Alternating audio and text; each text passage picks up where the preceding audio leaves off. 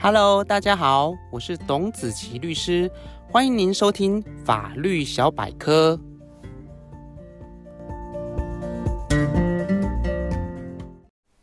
Hello，各位听众朋友，大家好，欢迎大家再次收听今天的法律小百科。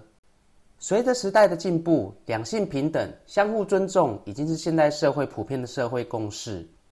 在过去，我们曾经看过、听过的一些不合理现象，到今天，都有可能成为不被容许的一个行为。近来在社会上引起风波的一连串性骚扰新闻事件，就是一个例子。这个事件缘起于前阵子在政治上有政党的前党工出面指控，在工作的过程中遭到性骚扰，经过申诉之后却没有受到主管的一个重视，随后在政治上就引起连锁效应，各政党都有政治人物纷纷卷入这样一个性骚扰争议当中。并且目前还在持续中，因此今天想要跟各位听众朋友分享的，就是在过去不被重视，但在今天已经是不被容许的性骚扰行为，以及相关的一些法律问题。所谓的性骚扰，根据性骚扰防治法的规定，是指性侵害犯罪以外，对他人实施违反其意愿而与性或是性别有关的一些行为。因此，根据法律上有关于性骚扰的规定，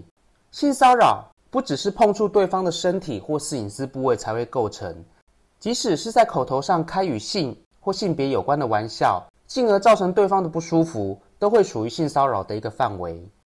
举个例子来说，在职场上，如果有同事或是主管故意以男性的生殖器官或是女性的身体特征来作为话题，并且造成在场者的一个不舒服，感受到敌意或是冒犯的一个情境。在这种情形之下，虽然没有肢体的碰触，但是也会构成所谓的性骚扰。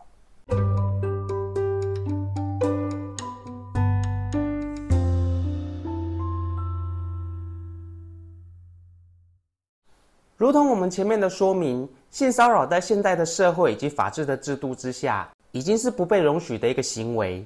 因此，对于性骚扰的行为，在性骚扰防治法上已经订有相关的一个申诉规定。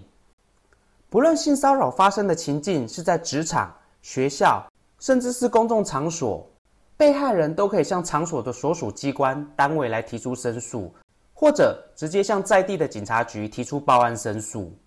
而在被害人提出申诉之后，受理的机关就要开始依法进行调查，并且依据法律的规定，必须在两个月之内完成调查，并将调查的结果通知当事人以及当地的县市主管机关。如果经过调查，性骚扰成立，那么就会由县市主管机关对于该行为人，也就是加害人，裁罚新台币一万到十万元的一个罚锾。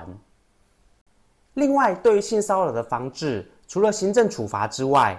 如果行为人是基于性骚扰的目的，趁着对方不注意、来不及抗拒而加以亲吻、拥抱，或是触摸其臀部、胸部或其他的身体隐私部位，这个时候，就会构成性骚扰的犯罪，依据性骚扰防治法的规定，可以处以两年以下的有期徒刑。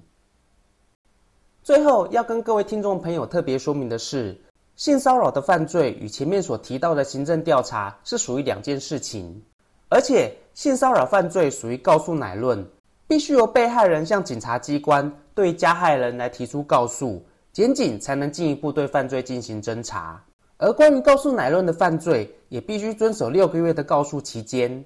也就是被害人在知悉犯罪事实以及加害人之后，必须在六个月之内向检警提出告诉。如果逾期，就不能再针对这样一个犯罪事实来提出告诉。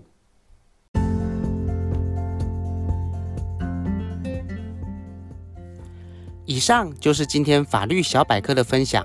如果您有任何的问题，或有喜欢的主题，欢迎您写信留言给我。如果您喜欢今天的节目，请按下订阅，定期接收最新的资讯。也欢迎您将本节目推荐给更多的朋友分享，让好的资讯可以帮助到更多的人。谢谢您的收听，我是董子琪律师，祝福您有美好的一天，我们下次见。